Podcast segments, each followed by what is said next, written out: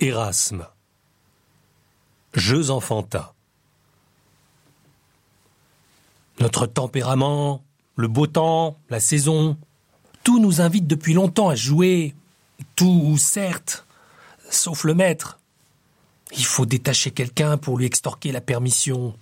Extorquer est le mot juste, car on arracherait plus facilement sa massue à Hercule qu'à lui l'autorisation de jouer.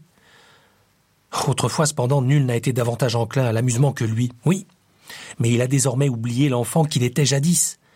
Aussi se montre-t-il regardant et intraitable sur ce point, alors qu'il est libéral et toujours prêt quand il s'agit de coups.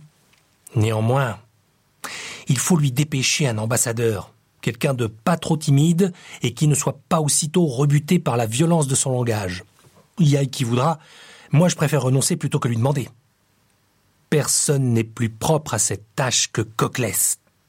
Incontestablement, car il est audacieux et beau parleur. En outre, il connaît parfaitement les dispositions d'esprit de notre homme. Va, Coclès, nous t'en aurons tous une grande reconnaissance. Je ferai de mon mieux. Mais au cas où ma tentative échouerait, n'en rejetez pas la faute sur votre envoyé. Bonne chance. Si nous nous méprenons pas sur toi, tu réussiras. Pars assuré et reviens exaucé. J'y vais. Puisse Mercure favoriser ma mission. Bonjour, maître. Que veut ce freluquet? Bonjour, maître très respectable. Politesse insidieuse. Je me porte assez bien, dis-moi ce que tu désires. Tes élèves au complet te prient de leur accorder la liberté de jouer. Mais c'est votre unique occupation, même sans mon consentement. Oh, tu sais, dans ta sagesse, puisque tu nous l'as enseigné, d'après Quintilia, qu'un usage modéré du jeu stimule la vigueur de l'esprit. Naturellement, tu as retenu ce qui servait ton intérêt, mais seuls ont besoin de délassement ceux qui s'acharnent au travail. Avec vous qui étudiez mollement et consacrez votre ardeur à jouer, il est plus nécessaire d'employer le frein que de lâcher la bride. Nous faisons tous nos efforts, et les devoirs que nous avons laissés inachevés nous les finirons consciencieusement ensuite. Je connais votre souci des finitions.